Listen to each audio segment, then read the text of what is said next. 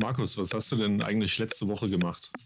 Guten Morgen, Thomas. Guten Morgen, Julian. Zweite Folge äh, von Nehme ich mal mit. Ähm, und wieder mal ein Wochenrückblick jetzt auf die Kalenderwoche 37, Thomas.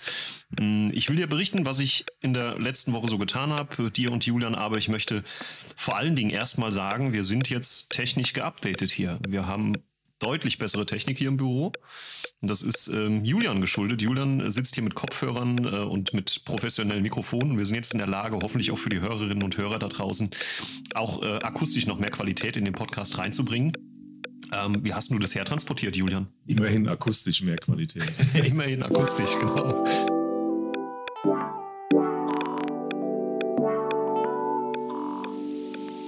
Erstens mal verspricht nicht so viel. Ich mixe noch live im Hintergrund, um einfach die perfekten Einstellungen rauszukriegen. Aber es wird wahrscheinlich besser klingen als mit unserem kleinen Mikrofon von letzter Woche.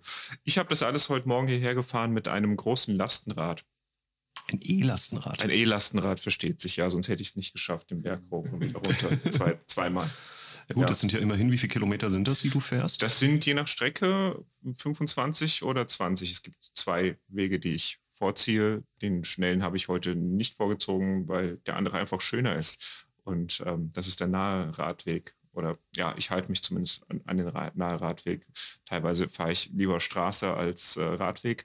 Weil der Radweg so gut ausgebaut ist. Äh, exakt, weil der Radweg so gut ausgebaut ist und ich ganz ehrfürchtig ähm, ihn meide dadurch. Ja.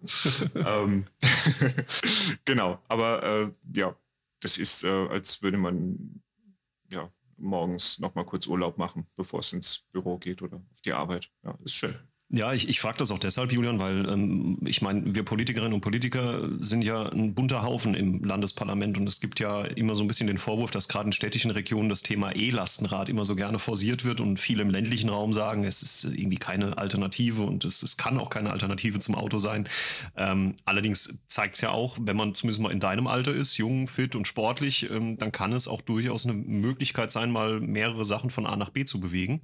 Die Reichweite ist ja auch ausreichend wahrscheinlich. Ausreichend. Ich kam jetzt, äh, ich habe mit 100 Prozent gestartet in Bad Kreuznach und bin mit 50 Prozent äh, dann hier angekommen. Das ist aber ein schlechter Wert, weil. Nö, das ist für, ja ein schlechter Wert für ein Auto vielleicht, ja. Ähm, mhm.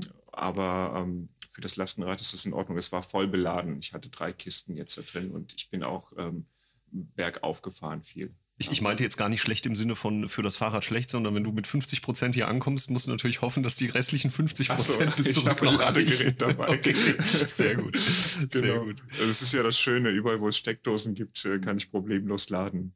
Ähm, und es geht schnell. Also in einer Stunde habe ich wieder 100 Prozent. Also Gehört das dir privat oder ist nein, das? Ähm, nein, das ähm, gehört der Stadt Bad Kreuznach. Ähm. Es ist aus, in, in einem Verleihpool.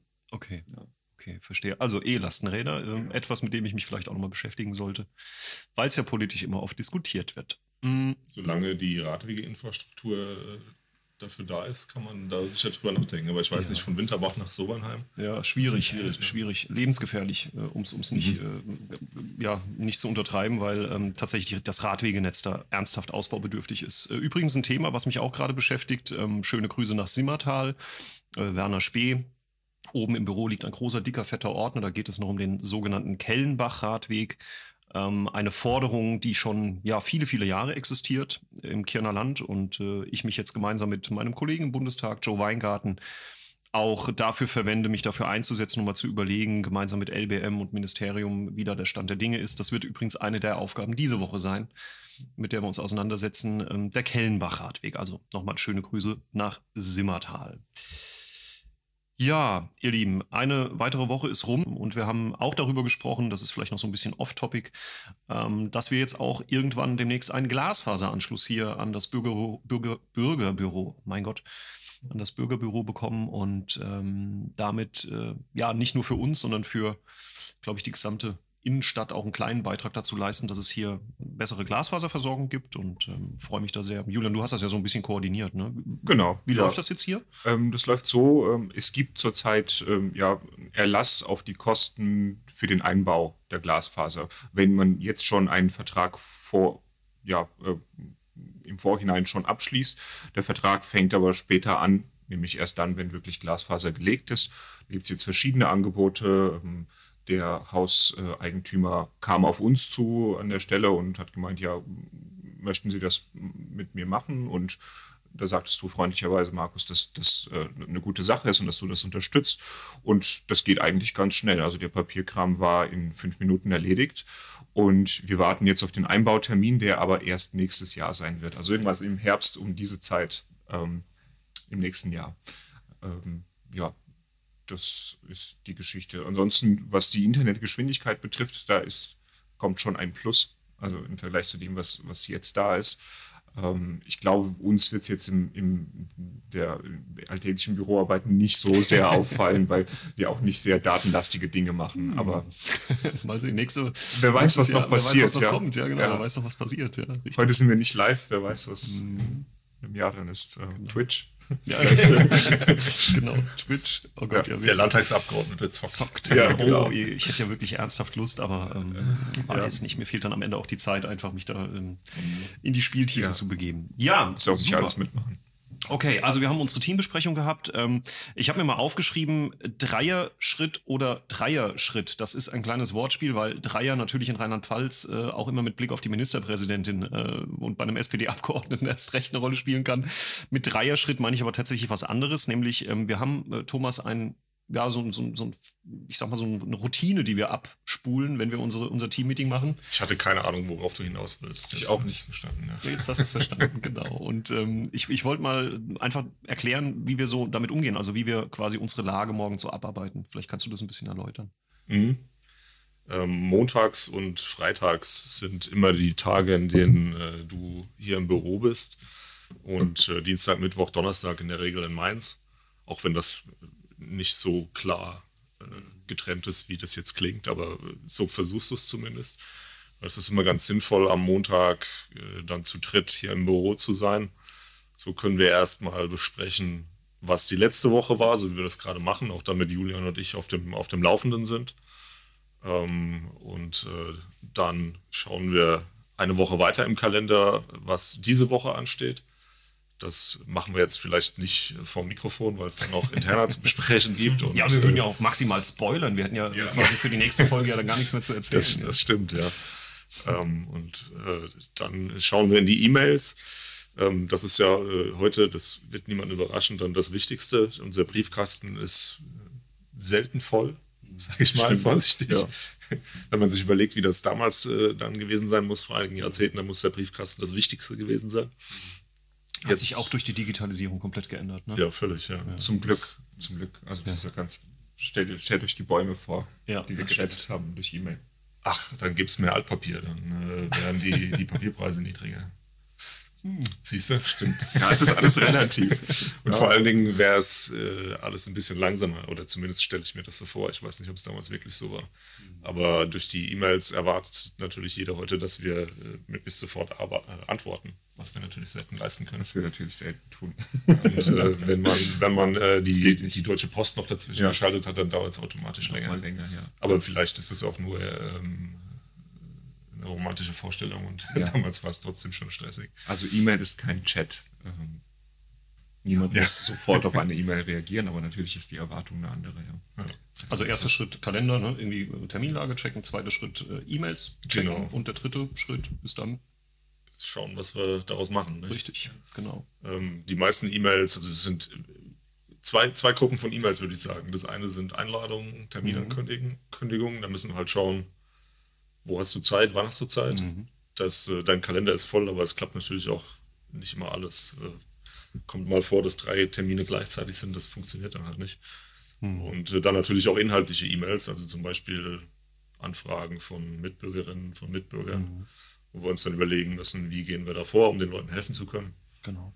Um, an wen müssen wir uns wenden und ja, manchmal auch E-Mails, die mit deiner Mainzer-Arbeit zu tun haben, wo wir gucken müssen. Ja, genau. Leute machen.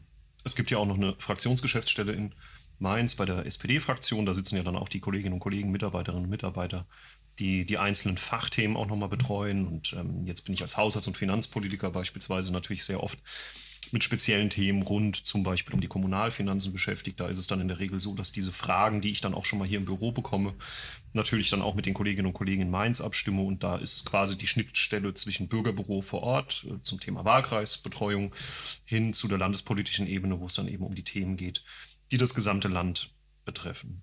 Mhm. Ja, für uns ist das wichtig, dass in Mainz nochmal Leute sitzen, die fachlich ähm, mehr drin sind, die fachliche mhm. Experten sind. Also je nachdem, um was es geht, also wenn ein, ein Bürger mit einer Frage kommt, ähm, es hat vielleicht was mit Sozialhilfe zu tun oder so, mhm. dann äh, sind wir natürlich hier im Büro keine Experten dafür. Dann müssen wir uns ja. dann auch durchfragen. Genau. Ja, dann hatten wir die, also die letzte Woche ähm, auch wieder wie jede Woche äh, Fraktionssitzung. Da sind wir in der ersten Folge schon mal ein bisschen drauf eingegangen. Äh, Fraktionssitzung in Mainz und wir hatten diesmal äh, wieder Besuch von ähm, interessanten Persönlichkeiten. Ich bin da immer sehr froh. Die Landtagsfraktion lädt dann immer regelmäßig zu den Fraktionssitzungen interessante Persönlichkeiten ein zu verschiedenen Themenbereichen. Und das war diesmal der Burkhard Blinert. Das ist der Sucht- und Drogenbeauftragte der Bundesregierung, was auch deshalb ein bisschen spannend ist, weil er, glaube ich, irgendwie der nach, nach, nach, nach Nachfolger von Sabine, äh, unserer Fraktionsvorsitzenden Sabine Betzing-Lichtentäler, ähm, ist. Denn die war auch mal äh, Drogenbeauftragte der Bundesregierung. Mhm. Und äh, so konnte Burkhardt uns ein bisschen was zur Drogenpolitik und Suchtpolitik erzählen. Und da gibt es natürlich äh, ein ganz großes Thema, na, welches wird es wohl sein, das uns derzeit umtreibt, die Cannabis-Legalisierung. Und ähm, ist ja eine der Fragen, die mich in, in Schülergruppen witzigerweise immer sofort erreicht. Also ähm, neben der Frage, was ein Abgeordneter so verdient, ist das eigentlich somit die beliebteste Frage. Wann bubert's legal? Wann wird, wann, wann bubert's legal, genau. Ähm, ja, jetzt gibt's ja da diese, diesen, glaube ich, Gesetzentwurf, den Karl Lauterbach mit der Bundesregierung dann auf den Weg gebracht hat. Und da haben wir uns ein bisschen drüber unterhalten.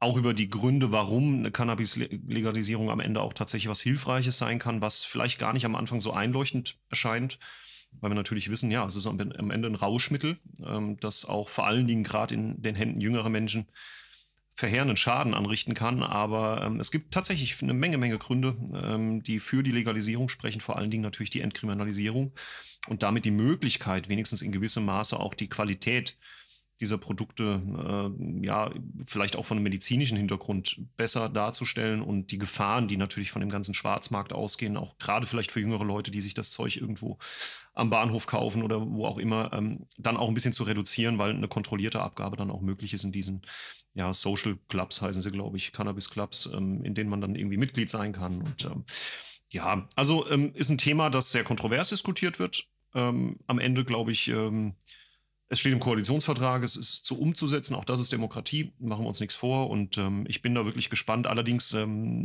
auch der festen Überzeugung, die Kontrolle muss da schon extrem hoch sein. Also es Gerade zu Beginn vielleicht auch, weil der ein oder andere glaubt, jetzt locker damit umgehen zu können. Äh, der Suchtfaktor weiß ich nicht, ja, ähm, bin da kein Experte in diesen Bereichen, wie hoch der ist, aber ich glaube, der Einfluss von dem Konsum auf so alltägliche Dinge wie irgendwie Autofahren oder so, der ist schon so maximal, dass man da halt echt gucken muss. Also Autofahren nach Cannabiskonsum geht zum Beispiel überhaupt nicht, ja, und, ähm, und solche Geschichten. Also wird spannend sein. Habt ähm, ihr da als, als Landespolitik irgendein irgendwelche, irgendeine Handhabe oder ist das alles Bundespolitik? Naja, letztendlich ist ja, sagen wir mal, der kontrollierende Bereich, alles, was die Polizeiarbeit angeht, ist natürlich Ländersache. Ähm, das heißt, die, die, die Länder werden sicherlich für sich organisieren, wie Straßenverkehrskontrollen abgebildet werden, wie die Polizei dann ausgestattet wird, um vielleicht Verstöße festzustellen. Ähm, ansonsten natürlich gerade dort, wo Cannabis immer auch im Schwarzmarkt gehandelt wurde, gerade, ich sag mal so als Beispiel, die Bahnhöfe dürfte in aller Regel Gebiet der Bundespolizei sein. Da ist der Bund tatsächlich dann auch drin. Aber ja, natürlich die Länder, auch über die Gesundheitsämter vor Ort, auch über die ähm, ja, über die Ordnungsbehörden, das ist am Ende alles äh, Ländersache. Wie da genau die Zuständigkeiten ganz konkret sind, juristisch gesehen, das weiß ich offen gestanden noch gar nicht. Ich weiß nur, dass eben die Polizei am Ende natürlich die ist, die es kontrollieren wird und darauf achten wird, mit Sicherheit, dass, dass da die Regeln auch eingehalten werden. Ansonsten diese ganze Geschichte mit diesen Cannabis-Clubs, wer da wen wo irgendwie anmelden muss und wo das kontrolliert wird, muss ich offen gestehen, weiß ich noch gar nicht. Ja, ähm, das wird uns Karl Lauterbach beantworten äh, in seinem Gesetzentwurf. Ja, genau. Und äh, das war nicht nur der einzige ähm, Besucher in der Fraktion, sondern dann war auch noch da Professor Dr. Böttiger von der Universität Köln. Da ging es um ein Thema, was mich auch wieder natürlich äh, als Feuerwehrmann, äh, aber auch als Privatmensch, und das sollte jeden interessieren, äh, sehr interessiert, äh, Laienreanimation, also das Thema, ähm, was machen, wenn Herz-Kreislauf-Ausfall bei einem Patienten vor Ort, wie ist das mit einem AED, also mit diesen Defibrillatoren, äh, die man heute ja überall findet oder fast überall findet. Und was ist eigentlich mit ähm, der Herzdruckmassage und der Reanimation? Wie funktioniert das? Also Lange Rede, kurzer Sinn. Ich kann nur jedem empfehlen, äh, tatsächlich nochmal einen Erste-Hilfe-Kurs zu machen. Ich hatte vor, oh, ich glaube, so einem halben Jahr nochmal die Gelegenheit, mit meiner Frau zusammen einen zu machen. Ähm, einfach um ähm, nochmal zu sehen, wie funktioniert es. Und da ändert sich auch immer wieder mal ein bisschen was. Ähm, und das, ich glaube, was man sich am besten merken kann, ähm, ist der Rhythmus, äh, wie man wieder belebt, beziehungsweise wie man die Herzdruckmassage ausübt, kann man an einem Lied festmachen oder an mehreren Liedern. Oh, er singt jetzt. Ja, nein, ich sehe keine Angst, keine Angst, ich singe nicht. Und wenn ich jetzt anfangen sollte zu singen, Julian schneidet es raus. Pegel runter. Pegel runter. Nein, es gibt, äh, ich merke mir zum Beispiel äh, Staying Alive, Ja. ähm, mit dem man ähm, diesen, diesen Rhythmus relativ gut abbilden kann. Ja. Und das Entscheidendste war tatsächlich eine durchgehende Herzdruckmassage, also nicht unterbrechen, sondern wirklich versuchen, durchweg zu reanimieren, also mit der, mit der Herzdruckmassage. Ähm, die sollte nicht abgebrochen werden. Ganz wichtig. Was ich erstaunlich finde, ist, ähm, ich habe keinen Führerschein, äh, das nur so als Nebenfakt. Ähm, ich wurde noch nie in meinem Leben dazu verpflichtet, einen solchen Kurs zu machen. Und das finde ich schade, weil es jederzeit um uns herum passieren kann und ich tatsächlich ziemlich unterversorgt bin mit Informationen. Ich wüsste nicht unbedingt, was ich zu tun habe. So an der Stelle verpflichte ich mich selbst dazu, äh, einen Erste-Hilfe-Kurs zu machen. Aber ihr merkt, äh, ihr wisst, was ich meine, oder? Also ich fände es gut, wenn Ja. es verpflichtend wäre oder zumindest stark empfohlen, was es ja ist, aber Ja, also genau, sobald du natürlich irgendwie so in den Bereich Autofahren und Führerschein gehst, hast du die Verpflichtung, ähm, ja, sicher. Also ich meine, ähm, man muss schon sagen, Rotes Kreuz, Arbeiter-Samariter-Bund äh, und, und all die Rettungsinstitutionen machen sich ja wirklich richtig, viel- richtig, richtig viel Mühe, auch die Angebote so niedrigschwellig wie möglich zu halten ähm, und, und da auch ein gutes Angebot zu liefern. In manchen Berufen ist es ja tatsächlich Pflicht. Also wenn du ähm, jetzt wie meine Frau beispielsweise im, in, in der medizinischen Branche unterwegs bist, äh, sie musste dann für eine Fortbildung nachweisen, dass sie eben auch diesen Erste-Hilfe-Kurs hat. Ähm, ohne den hätte sie gar nicht die Zulassung zu diesem Lehrgang bekommen. Also da gibt es schon Bereiche, wo man das dann durchsetzt. Aber ja, der Gedanke zu sagen, wir sollten mal drüber nachdenken, ob sowas nicht ganz generell zu einer verpflichtenden Allgemeinbildung gehört, vielleicht an Schulen beispielsweise, Ja. ab einem gewissen Alter, ähm, ist ein interessanter Gedanke, ähm, den man sicherlich mal mitnehmen kann, äh, um bei, der, bei dem äh, Titel dieses Podcasts wieder zu sein. Das ist ja tatsächlich interessant, jetzt wo du sagst, dass das an den Führerschein gekoppelt ist. Genau. Als würde man nur beim Autofahren äh, auf äh, wiederzubelebende Menschen andere treffen. Menschen achten, ja. Gerade da meistens nicht. Jedenfalls Also im Verkehr, so wie ich ihn wahrnehme mittlerweile. Ja, schon. Das ist eigentlich seltsam. Genau. tatsächlich, ja. Also diese generell, das sagt ja auch viel über, ja, über vielleicht auch so, so ein lebenskulturelles Thema, dass die Bedeutung des Autos ähm, nicht nur als Statussymbol, sondern überhaupt als, als, als äh, Struktur im Leben. Ähm, es lohnt sich, glaube ich, zu schauen, was passiert noch drumherum. Wie gesagt, ich bin jetzt der Quotenführerscheinlose hier, oder? haben, wir haben eine Führerscheinlosenquote mit 66 Prozent. ja, die, die, wir, wir benennen das positiv, die Öffi-Quote ist Die ja relativ hoch. Ja, also ja. der ÖPNV wird ja hier ähm, von euch beiden intensiv auch genutzt, was ja auch okay ist, ja. Aber selbst da, auch in einem Zug zu sitzen, wenn jemand irgendwie, einen, weiß ich nicht, einen Schlaganfall, Herzinfarkt oder irgendwas bekommt, genau. auch da kann das passieren, ja. Und ähm, ja, ich finde den Gedanken gar nicht dumm. Lasst uns das doch mal vielleicht auch mit nach Mainz nehmen, die Frage, gab es da jemals Gedanken drüber und wie ist das eigentlich ähm, mit der Verpflichtung für Erste-Hilfe-Kurse?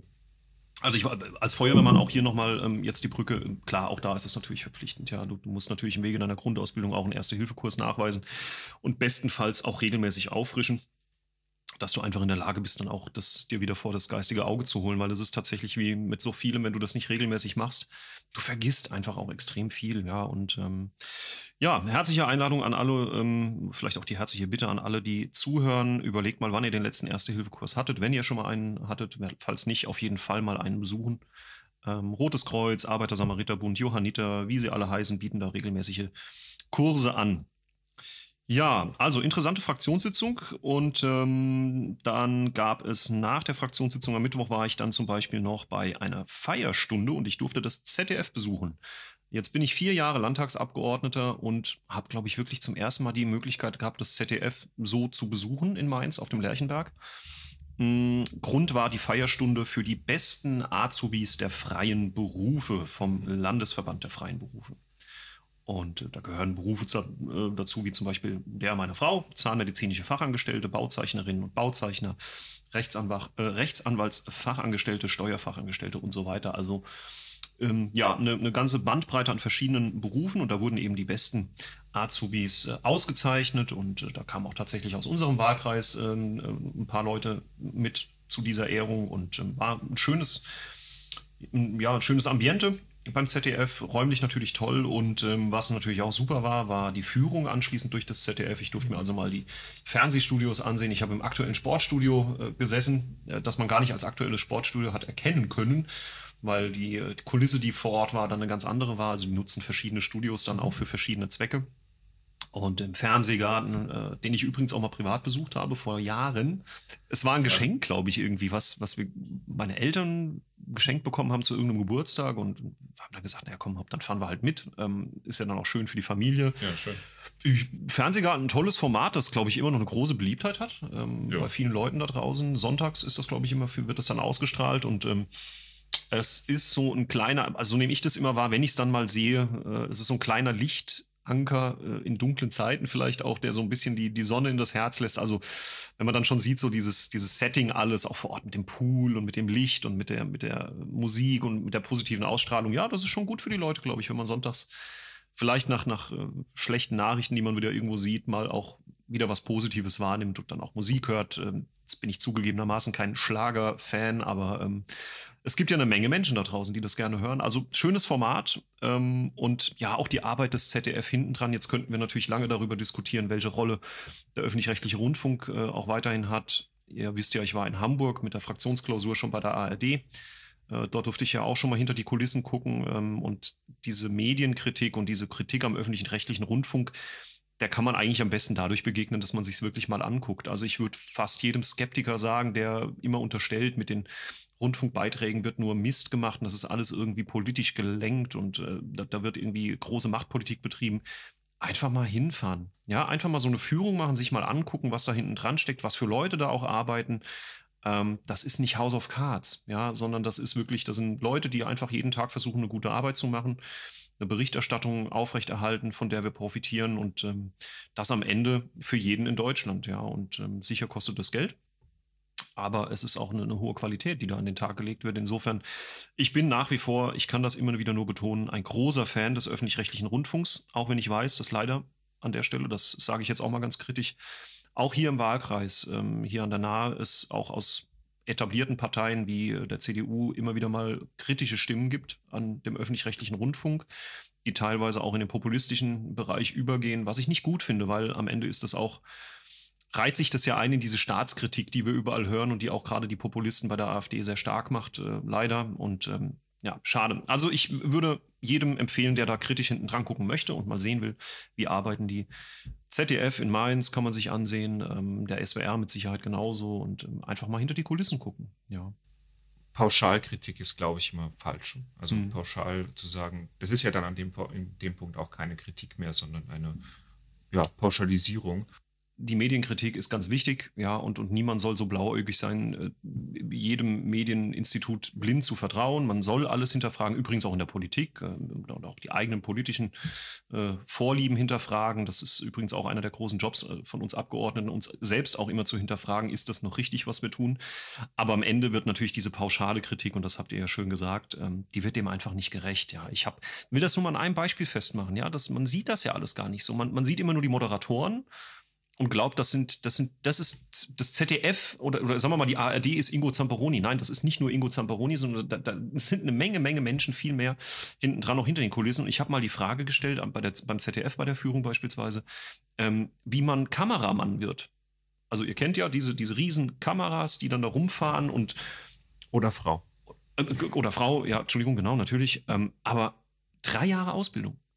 Hey, drei Jahre Ausbildung, um Kameramann oder Kamerafrau zu sein. Das, also, das ist nicht irgendein, irgendein Job, sondern das ist eine echte Ausbildung, das ist ein echter Beruf. Jetzt kann man ja mal unterstellen, dass man in drei Jahren jetzt wahrscheinlich nicht vermittelt bekommt, wie man rot-grüne Politik irgendwo ähm, nach vorne pusht durch Kameraeinstellungen, sondern man kann davon ausgehen, dass da eine Menge, Menge mehr hinten dran hängt. Ja. Und das ist, glaube ich, auch ein schönes Beispiel zu sehen öffentlich-rechtlicher Rundfunk oder Rundfunk im Allgemeinen, das ist nicht nur politisch, sondern das ist, das ist einfach am Ende auch ein ganz normaler Beruf, den man lernt. Ein sehr, sehr verantwortungsvoller auch und ähm, die gehen da mit echt teurem Gerät um.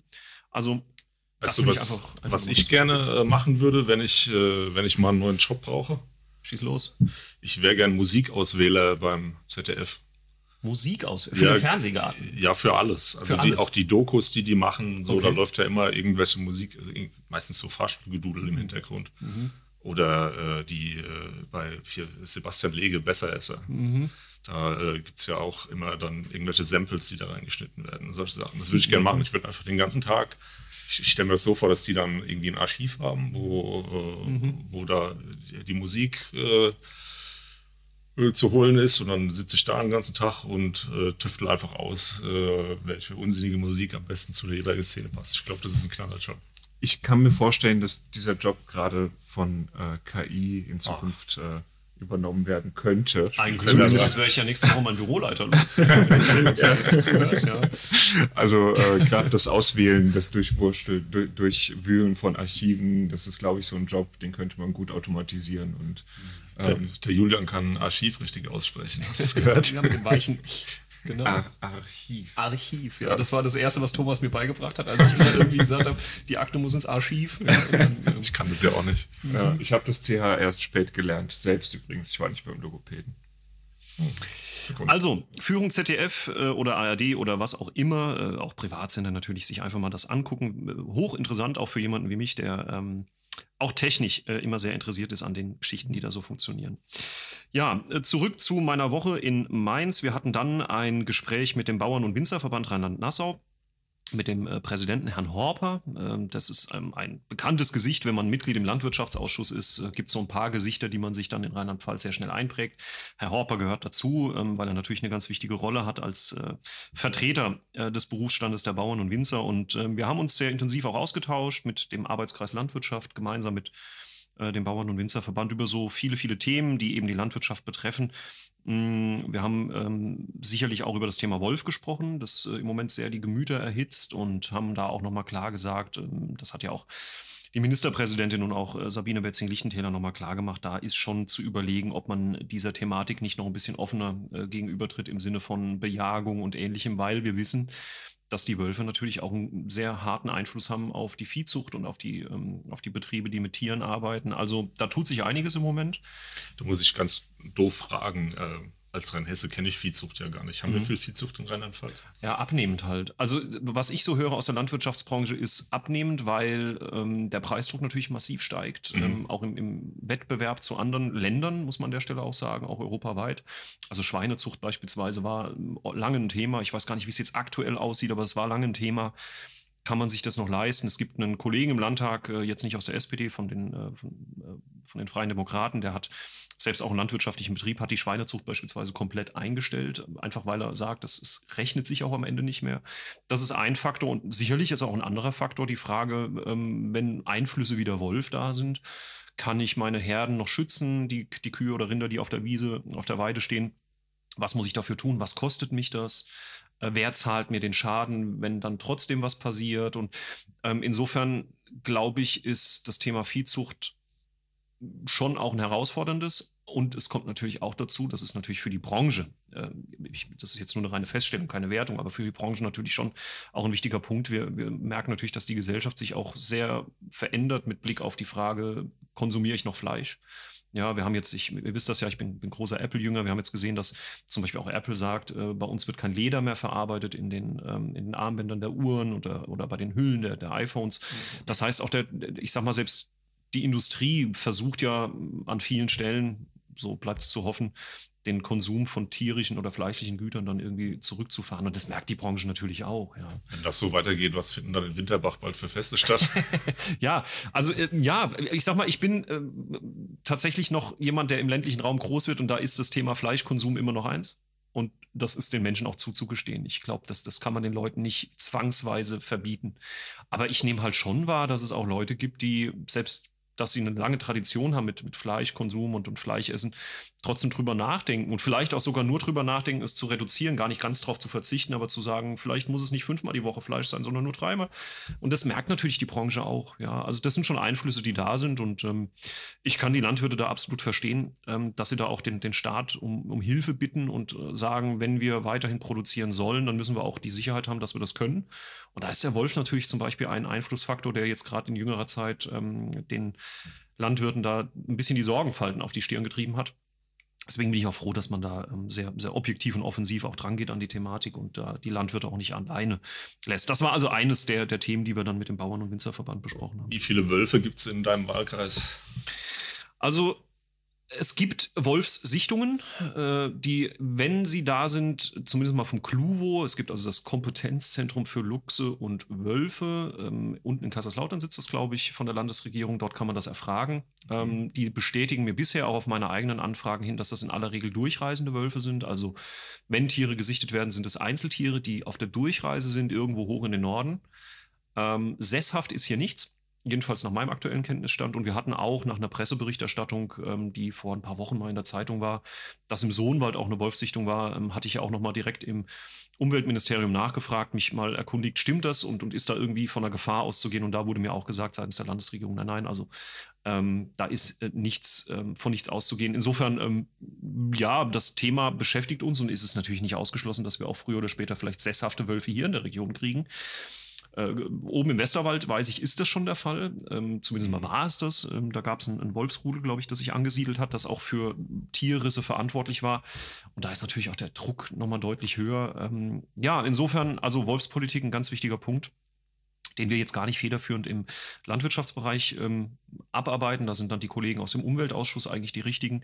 Ähm, aber wir beschäftigen uns natürlich auch sehr intensiv mit dem Thema, weil natürlich die Landwirtinnen und Landwirte zu uns kommen und sagen, ähm, wir müssen versuchen, da irgendwie besser zu schützen. Es gibt ja auch neben dem Abschießen von Wölfen, muss man auch klar sagen, noch eine gewisse Möglichkeit, sich auch davor zu schützen. Zumindest mal sagt die Landesregierung, man kann das durch Zäune versuchen.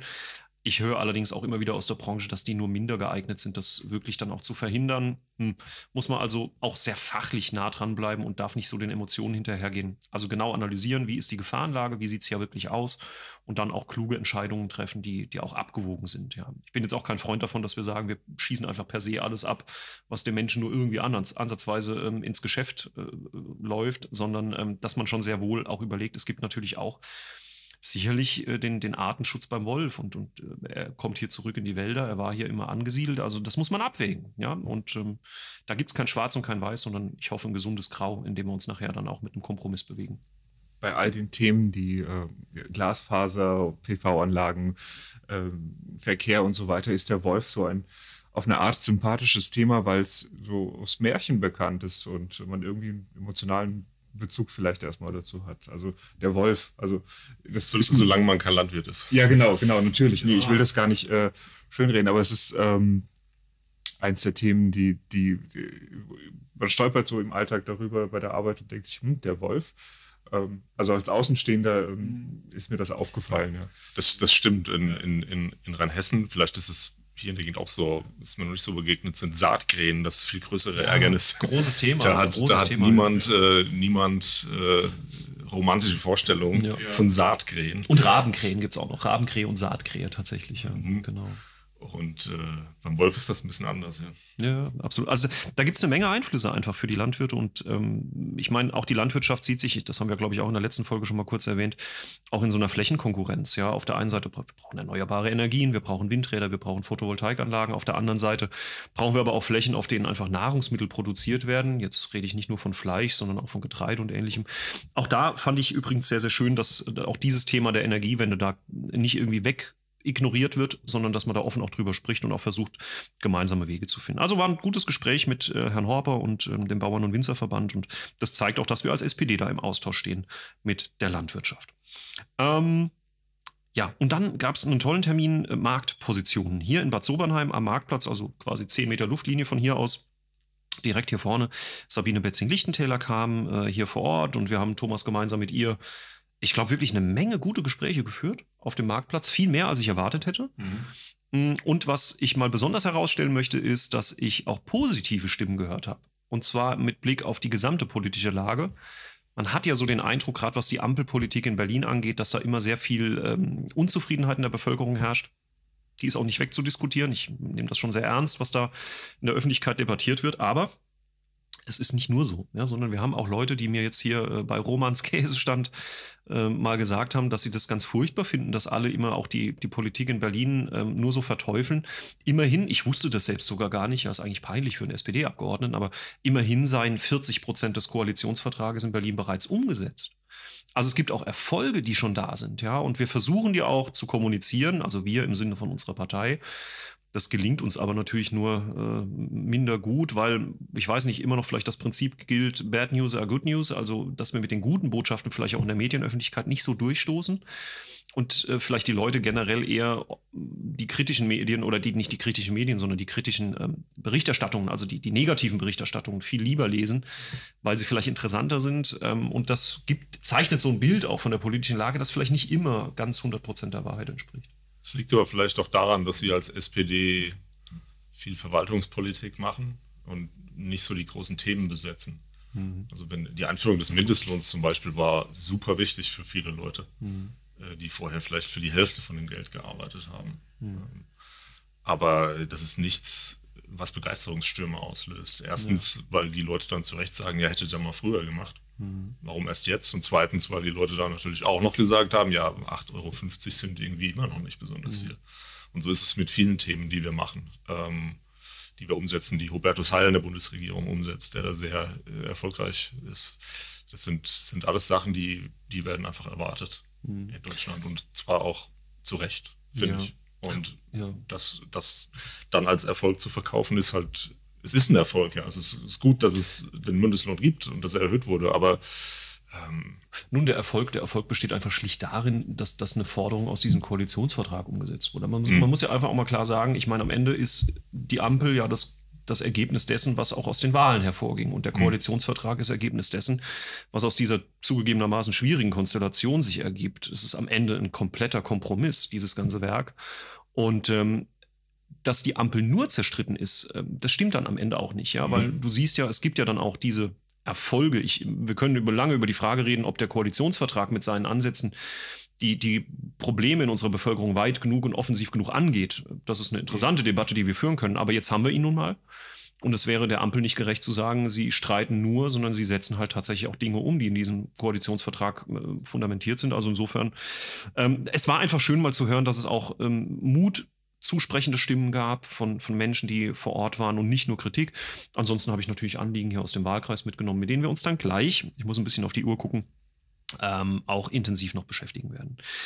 Ja, ansonsten ähm, gab es noch die Sprecherkonferenz Wohnen, in, an der ich teilgenommen habe. Es gibt immer in äh, regelmäßigen Abständen Sprecherkonferenzen in der fachpolitischen Ebene. Da sitzen dann alle sozialdemokratischen Fachpolitiker in den Ressorts äh, miteinander zusammen. Das war digital am vergangenen Freitag. Da haben wir, haben wir sehr lange Zeit auch zusammengesessen. Da war unter anderem zum Beispiel ein Thema auch die Wärmeplanung und die Frage, wie man Wärmeplanung in den Kommunen massiv nach vorne bringt, weil sie natürlich diese gesamte Debatte um das Gebäudeenergiegesetz und die Frage, muss ich Wärmepumpen einbauen? Wenn ja, wann?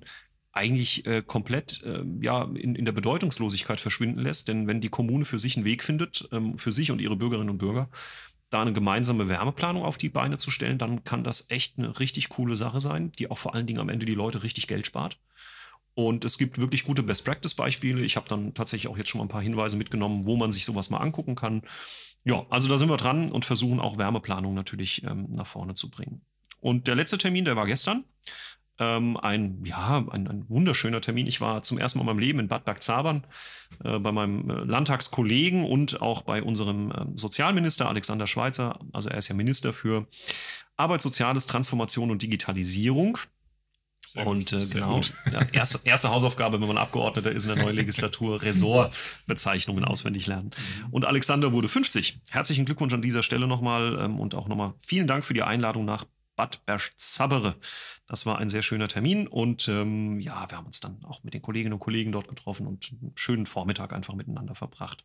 Und dann war ich noch beim Walderlebnistag äh, am äh, ja, Walderlebniszentrum, so heißt es, ähm, im Walderlebniszentrum Sohnwald. Da hat die Verbandsgemeinde Langenlohnsheim-Stromberg gemeinsam mit Landesforsten ein tolles Programm auf die Beine gestellt, um, ja, ich sag mal, Wald und Forst und Klima äh, auch ein bisschen schön darzustellen. Also ein schöner Sonntag. Ja, das war meine Woche, ihr Lieben. Ähm, und jetzt gehen wir mal über in die, äh, in die Arbeit. Und äh, ich freue mich schon auf nächste Woche, auf die nächste Folge Talk mit Markus. Das nehme ich mal mit. Genau, richtig. Schön. Danke euch beiden, wie immer, für den Austausch. Und jetzt ähm, Akten auf und rein ins Getümmel. Es gibt einiges zu tun. Ich danke euch und auch danke da draußen fürs Zuhören. Macht's gut. Tschüss. Tschüss.